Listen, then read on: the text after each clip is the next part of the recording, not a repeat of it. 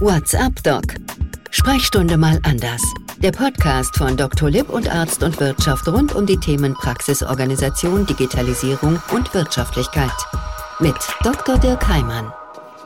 Und damit herzlich willkommen, liebe Kolleginnen und Kollegen. WhatsApp Talk Sprechstunde mal anders. Die Sommerpause, die ist für viele langsam, aber sicher vorbei. Gemeinsam mit Dr. Lipp, gemeinsam mit Arzt und Wirtschaft beleuchten wir hier bei WhatsApp Talk Sprechstunde mal anders regelmäßig ja die Rahmenbedingungen, die uns alle in der Praxis täglich begegnen. Das kann die Organisation sein, das kann das Drumherum sein, das kann die Personalführung sein. Es kann aber vielleicht auch die Frage sein, sein. Wie bekommt man denn ganz verschiedene Arbeitsmodelle zusammen? Darüber wollen wir heute nämlich mal sprechen. Es geht ums generationsübergreifende Arbeiten. Wir haben eine Internetleitung gestellt, auch wenn die Inzidenzzahlen ja gerade niedrig sind. Eine Internetleitung in Richtung Berlin. Dr. Silke Dirksen ist uns nämlich zugeschaltet dort. Sie ist HNO-Ärztin und führt eine Praxis dort in Berlin-Schmargendorf. Mehr dazu dann gleich. Grüße herzlich, Frau Kollegin Dirksen. Hallo, freut mich.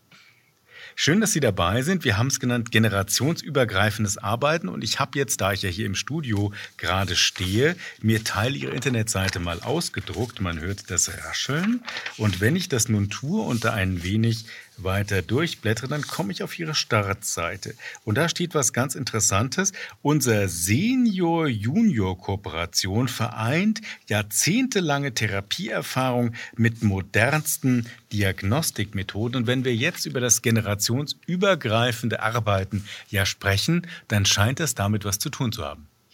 Ja, genau in der Zusammenarbeit äh, von meiner Mutter und mir. Irgendwas Schönes muss man ja mal auf die Webseite schreiben. Und tatsächlich ist das ja ein Vorteil, dass ich auf ihre jahrzehntelange Erfahrung zurückgreifen kann und davon auch profitiere hier in der Praxis. Jetzt ist das ja oft so eine Sache. Mit Mama und Papa ist man ja lange verbunden. Man geht durch die Kindheit, man geht durch die Pubertät, man geht in ihrem Fall auch durchs Studium. Und dann sagen ja viele auch vielen Dank. Jetzt habe ich genug von zu Hause mitbekommen. Jetzt reicht es dann auch mal und ich gehe jetzt meinen eigenen Weg. Warum war das bei Ihnen anders?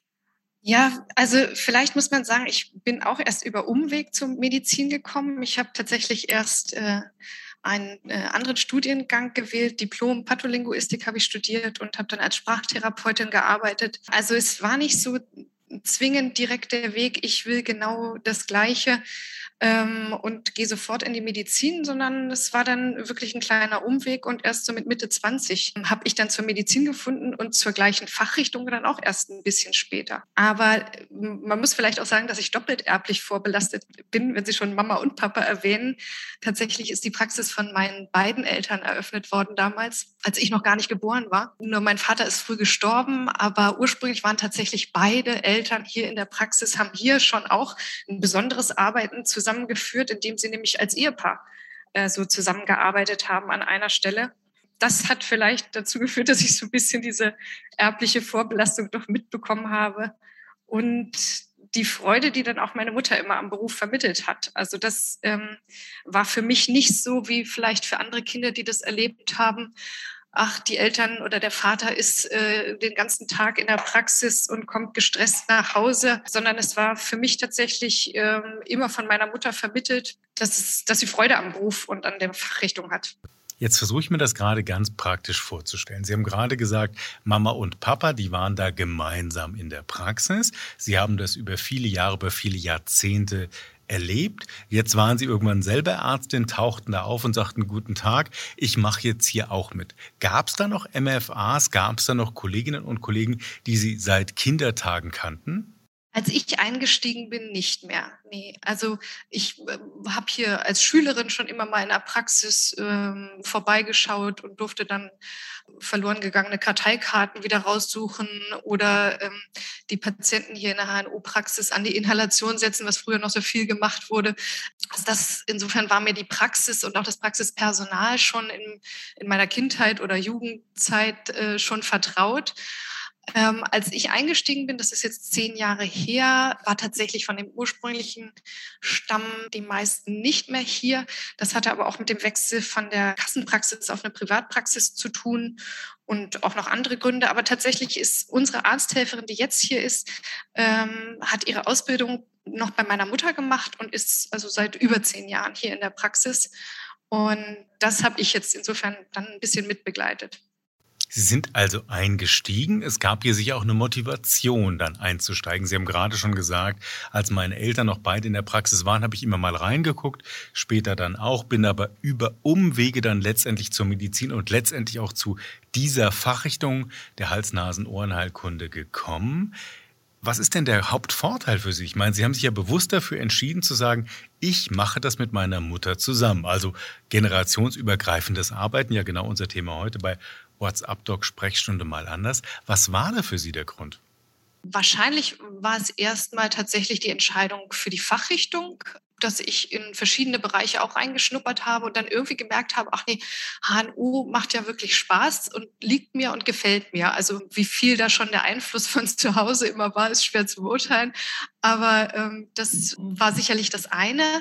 Die Vorteile, die ich dann hier in der Praxis erkannt habe, die waren mir ja vorher gar nicht so bewusst gewählt. Aber natürlich ist es so, dass ich von diesem gemachten Nest profitiere. Ne? Also das ist sowohl der Patientenstamm, äh, die Praxisinfrastruktur insgesamt, das Kollegennetzwerk, was meine Mutter hier aufgebaut hat, ihre Erfahrung, von der ich schon in meiner Klinikzeit auch profitiert habe. Das ist in der Klinik ja doch immer ein bisschen was anderes, das Klientel. Und ähm, da habe ich schon immer das, was, was so den Arzt in der Niederlassung mehr beschäftigt, auch immer schon mitbekommen oder auch mal nachgefragt bei meiner Mutter, was vielleicht andere nicht so zur Verfügung hatten. Aber direkt hier in der Praxis ist es halt wirklich, ja, das gemachte Nest, in das man sich äh, tatsächlich setzt.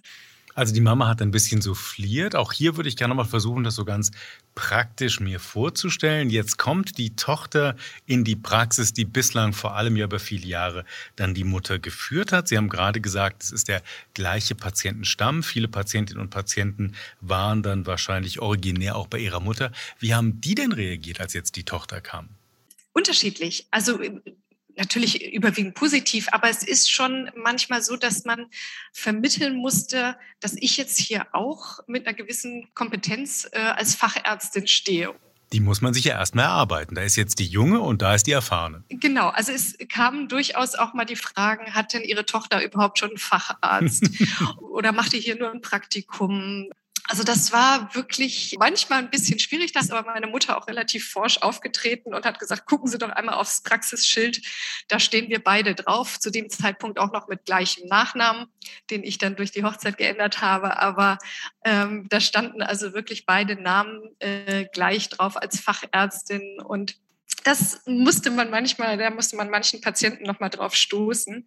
Aber grundsätzlich ist es natürlich auch so, dass Zusammenarbeiten wo man sich vielleicht auch seinen Stand erarbeiten muss. Ähm, also mit Mutter und Tochter, wenn Sie das angesprochen haben. Meine Mutter hat schon auch mich auch mal zu Rate gezogen, wie ist denn der Stand in der Klinik gewesen, obwohl sie sich selber bis heute viel weiterbildet und auf Kongresse fährt. Aber da haben wir uns immer ein bisschen abgestimmt, dass man so up-to-date ist sozusagen und auch sie. Aber natürlich ist das durchaus auch mal so ein Hin und Her, dass man sagt, das haben wir früher so gemacht und das war immer gut. Also eine Art Sparringspartnerschaft. Das ist ja genau das, was sich auf Ihrer Website findet. Also auf der einen Seite die Erfahrung, auf der anderen Seite aber auch das vielleicht neuere Wissen, was die Jüngeren einfach vielleicht durch ihre Ausbildung in sich vereinigen. Was war das mehr? War das mehr Herausforderung oder war das mehr Chance im Alltag? Mehr Chance. Das würde ich schon sagen. Also nun sind wir uns auch sehr ähnlich. Was ja auch ein Nachteil sein kann. Genau, das kann auch ein Nachteil sein. Für die Patienten eher zum Vorteil, würde ich sagen. Gerade heute hatte ich das zufälligerweise wieder in der Sprechstunde, dass ein Ehepaar, die hier also schon länger in der Praxis sind, gesagt haben, sie sehen nur jünger aus, aber könnte jetzt auch ihre Mutter sein. Ja, also ähm, und das finden die natürlich angenehm, dass nicht so ein ganz krasser Unterschied zwischen uns herrscht, sondern dass, dass das Bewährte, was sie ja auch seit Jahren, sonst würden sie ja nicht weiterhin kommen in die Praxis, was sie seit Jahren so äh, angenehm empfunden haben oder genossen haben, dass das irgendwie auch weitergeführt wird. Also das wäre vielleicht schwieriger, wenn wir da ganz unterschiedliche Wege gehen würden. Aber da würde ich gerne mal die Perspektive drehen. Das war jetzt hm. ja die Perspektive aus dem Blick der Patientinnen und Patienten, die sagen, wunderbar, die Tochter ist so ähnlich wie die Mutter, gar nicht schlecht für mich, ändert sich nicht viel. Wie ist denn das für Sie? das ist einerseits schön, andererseits habe ich manchmal auch das Gefühl, ich kann gar nicht äh, ganz so sein ähm, wie meine Mutter, wo sie dann natürlich Vorbild ist, aber sie kennt bei den Patienten die ganze Lebensgeschichte oder Familiengeschichte. Da habe ich schon manchmal das Gefühl, das kann ich gar nicht aufholen.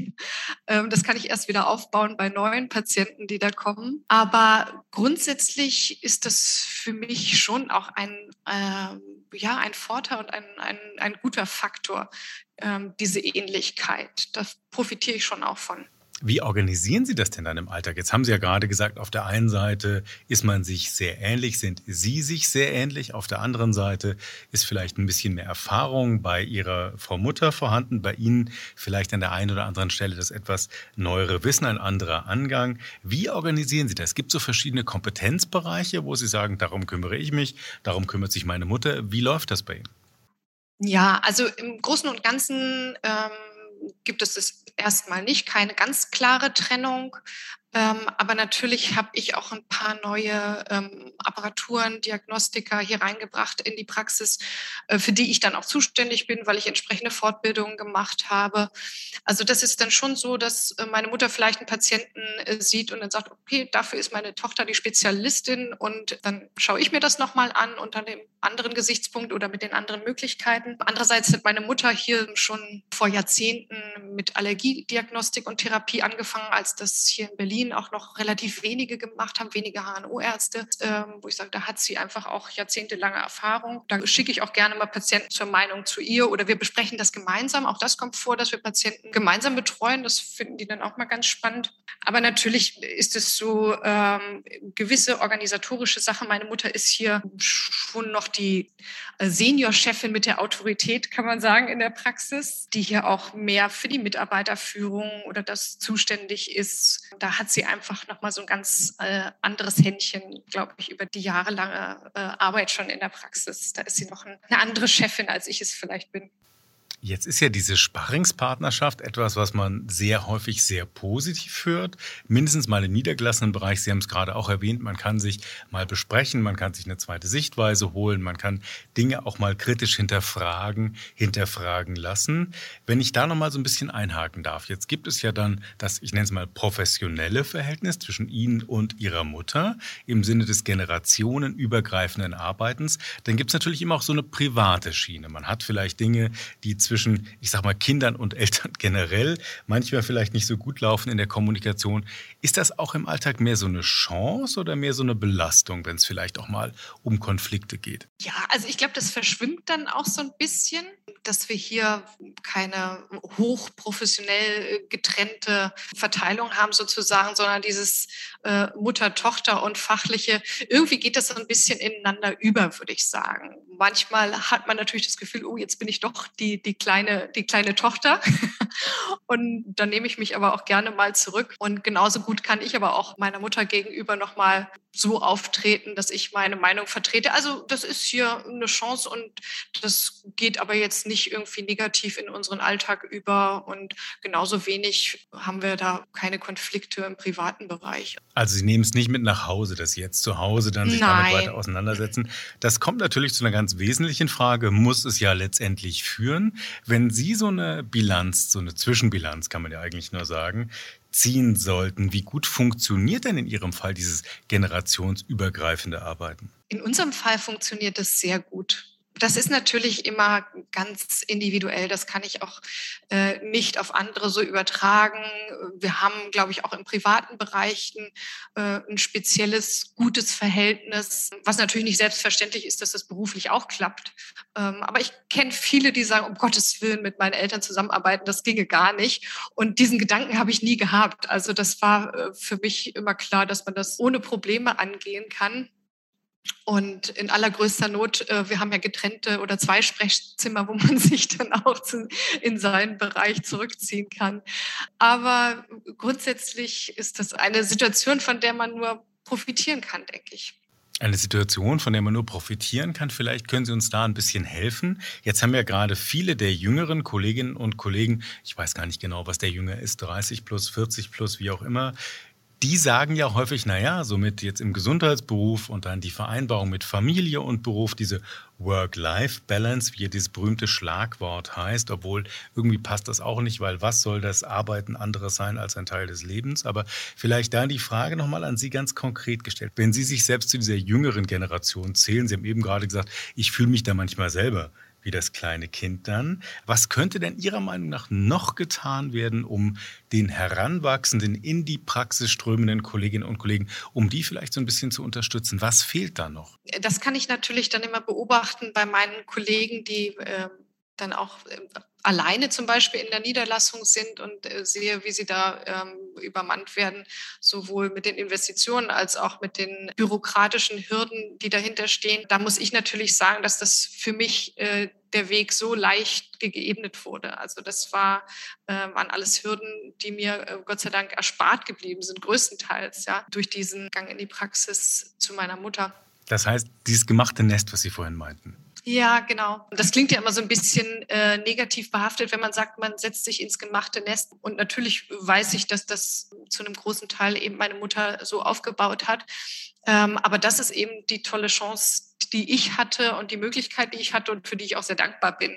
Und das ist ja vielen so nicht gegeben. Das heißt, die ähm, übernehmen eine Praxis, äh, also ganz anders als ihre Vorgänger vielleicht, modernisieren. Das kommt nicht immer gut an, müssen dann sich mit der Bürokratie auseinandersetzen, gerade in den ähm, Vertragsarztpraxen. Also da kommt ja unheimlich viel, wo man nicht so viel diese, diese Freude an der Arbeit und Spaß an der Arbeit oder wo einem das vielleicht zum Teil so verleidet wird. Ja. Das heißt, wäre das vielleicht sogar ein Modell, wenn man nicht verwandt ist, dass Sie sagen, generationsübergreifend muss jetzt nicht zwingend heißen, da sind jetzt Papa und Mama und dann Sohn oder Tochter, sondern es könnte ja auch sein, wenn es um eine Praxisübernahme, um eine Nachfolgeregelung geht, dass man da so ein ganz anderes generationsübergreifendes Arbeiten hat. Also vielleicht wirklich ein paar Jahre miteinander arbeitet von diesem Profi-Sein, dem viele Jahre, Jahrzehnte Erfahrung haben, davon dann auch profitieren können. Wäre das so ein Weg? Ich meine, das können Sie jetzt nur aus der Situation Mutter-Tochter Tochter beurteilen, aber wenn Sie da den Blick ein bisschen weiten, was glauben Sie?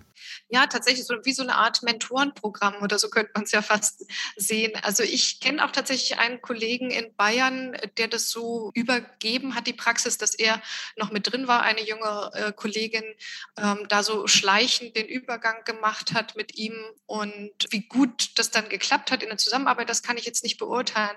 Aber das muss natürlich auch dann die jüngere Generation annehmen. Das ähm, kann man sicherlich nicht in allen Fällen ähm, so vorgeben. Sowohl dieses Annehmen des Wissens ähm, von der älteren abgebenden Generation. Das, äh, dafür muss man ja bereit sein und sich nicht mit zu breiter Schulter dahinstellen und sagen, ich komme aus der Klinik, ich weiß alles. Und genauso gut muss natürlich von der älteren Generation auch die Bereitschaft da sein, ähm, ich will mein Wissen teilen und möchte dir auf dem Weg dahin helfen. Also ich glaube, das muss von beiden Seiten natürlich immer kommen, aber grundsätzlich, klar, ähm, ist das äh, was anderes, als wenn man einen krassen Strich zieht und sagt, der eine geht raus, der andere kommt rein ähm, und ein ganz neues Feld und man steht da allein auf weiter Flur.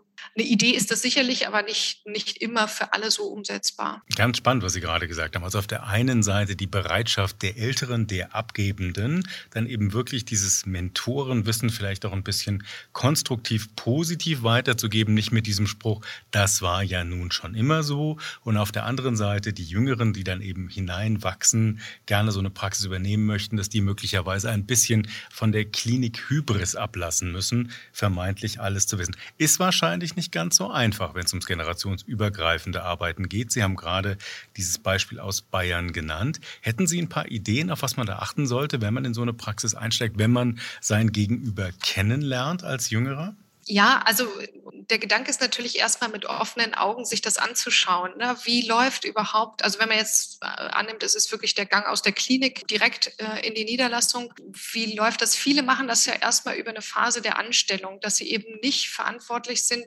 sondern ähm, erstmal die Verantwortung abgeben und sich anstellen lassen in den Praxen. Ich habe auch in meiner Zeit ähm, schon in der Klinik viele Praxisvertretungen gemacht und habe da viele Praxisabläufe so gesehen oder auch die Praxiseinrichtung, wie ist die Praxisstruktur, wie ist das organisiert Und da war ich bestimmt in zehn verschiedenen Praxen, äh, so in der Zeit immer mal so eine Urlaubsvertretung oder eine Stunde hier vertreten und habe immer wieder festgestellt, ach, so schlecht ist es doch nicht bei meiner Mutter, doch bevor ich in die Praxis gegangen bin. Also das war für mich auch ganz wichtig, ähm, andere Strukturen zu sehen und darin zu erkennen, wie gut es doch bei uns in der Praxis läuft oder wie gut wir doch ausgestattet sind oder solche Sachen. Dieser Blick, äh, einfach den, den Blick so ein bisschen weiten, das ist immer ganz, ganz entscheidend. Dr. Silke Dirksen war das zugeschaltet via Internet aus Berlin-Schmargendorf. Dort führt sie gemeinsam mit ihrer Mutter eine HNO-Praxis. Wir haben heute geredet bei WhatsApp Doc Sprechstunde mal anders über das generationenübergreifende Arbeiten, wenn wir es versuchen ein bisschen zusammenzufassen. Das klappt sehr, sehr gut, haben wir gerade gehört. Wenn man den Blick dann ein bisschen weitet, wenn man jetzt nicht mit Mutter oder Vater vielleicht in einer Praxis ist, kann es durchaus Vorteile bringen, dass die Älteren open-minded, würde man ja so in Neudeutsch sagen, vielleicht ein bisschen auf die Jungen zugehen, sich auch selbst als Mentoren verstehen, dabei aber nicht das Alte als gesetzt immer ansehen und auf der anderen Seite die Jüngeren, die dann aus der Klinik kommen, die naturgemäß näher an dem moderneren Wissen dran sind, dass die vielleicht auch ein bisschen von ihrer Hybris ablassen. Für den Moment, Dr. Silke Dirksen, vielen Dank nach Berlin. Danke Ihnen. WhatsApp Doc Sprechstunde mal anders. Wie immer haben Sie die Möglichkeit, Materialien nachzulesen. Es gibt vieles, zum Beispiel von Dr. Lipp, ein E-Book eines Praxisratgebers zum Thema generationsübergreifende Arbeit. So kann sie gelingen, also sehr nah dran an unserer heutigen Folge. Darin wird unter anderem gezeigt, worin geht es eigentlich bei den Einstellungen, wie sind die verschiedenen Arbeitsweisen, wie bekommt man die zueinander, worin unterscheiden sie sich vielleicht aber auch und was versteht man eigentlich ganz genau über dem generationsübergreifenden Arbeiten, was kann man tun, Tipps, Handlungsempfehlungen und finden sich, wie gesagt, in diesem Dr. Lip E-Book. Und es gibt noch mehr zum Nachlesen auf den Seiten, nämlich von Arzt und Wirtschaft, finden Sie eine CME-Fortbildung unter Praxis CME-Fortbildung und so heißt dort die Rubrik.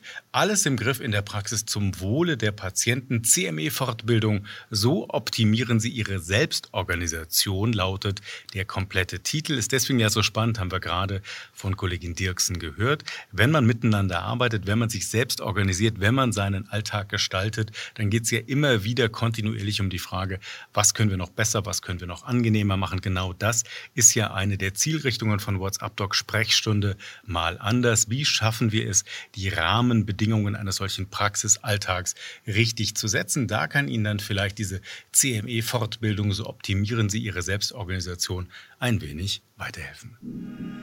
WhatsApp Doc. Sprechstunde mal anders. Der Podcast von Dr. Lipp und Arzt und Wirtschaft rund um die Themen Praxisorganisation, Digitalisierung und Wirtschaftlichkeit. Mit Dr. Dirk Heimann. Dieser Podcast-Service für Ärztinnen und Ärzte wurde Ihnen von unserem Content-Partner, der Dr. Lipp GmbH aus Berlin, präsentiert. Dr. Lipp ist auch für den Inhalt dieses Podcasts verantwortlich.